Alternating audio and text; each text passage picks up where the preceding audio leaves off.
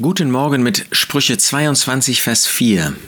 Da schreibt der weise Salomo, die Folge der Demut und der Furcht des Herrn ist Reichtum und Ehre und Leben.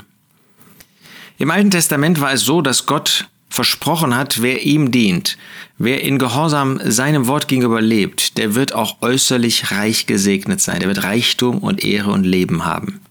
So kann Salomo das mit Recht schreiben. Die Folge der Demut, der Unterordnung unter den Herrn, des sich klein werden Lassens und der Furcht des Herrn, der Gottesfurcht, eines Lebens im Bewusstsein, dass wir vor Gott stehen, dass wir für Gott leben, dass er der erhabene, gewaltige Gott ist, das war damals äußerer Segen. Nun, wir wissen, dass in der heutigen Zeit Gott uns nicht äußeren Reichtum, äußeren Segen versprochen hat.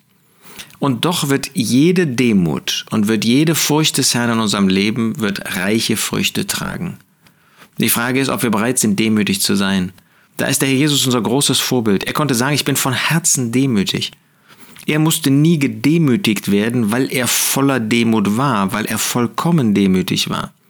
Wir müssen so oft gedemütigt werden, weil wir so wenig Demut zeigen, weil wir so selten wirklich in Hingabe für ihn leben, weil wir so oft auf uns selbst sehen, weil wir uns selbst groß machen wollen, weil wir ein bisschen Ehre auch uns mitnehmen wollen. Und auch im Dienst für den Herrn ist das eine große Gefahr.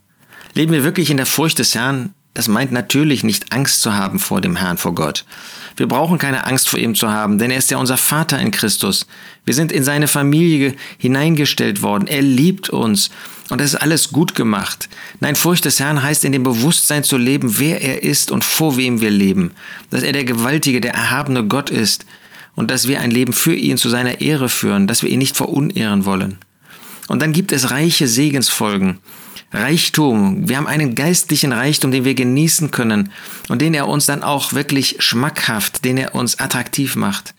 Wir sind bei ihm geehrt und wir dürfen das Leben, das Geistliche, das Himmlische, das ewige Leben in seiner ganzen Fülle genießen. Und in der Zukunft werden wir tatsächlich dann auch Reichtum erleben. Da wird er uns reich beschenken durch das, was er uns im tausendjährigen Reich aufgibt. Da wird er uns Ehre verschaffen vor den Menschen. Und da wird das Leben in seiner ganzen Fülle sichtbar werden. Ach, lasst uns mehr in Demut wandeln und lasst uns mehr in der Furcht des Herrn vor dem Herrn unser Leben führen. Die Folge der Demut und der Furcht des Herrn ist Reichtum und Ehre und Leben. Das gilt auch dir.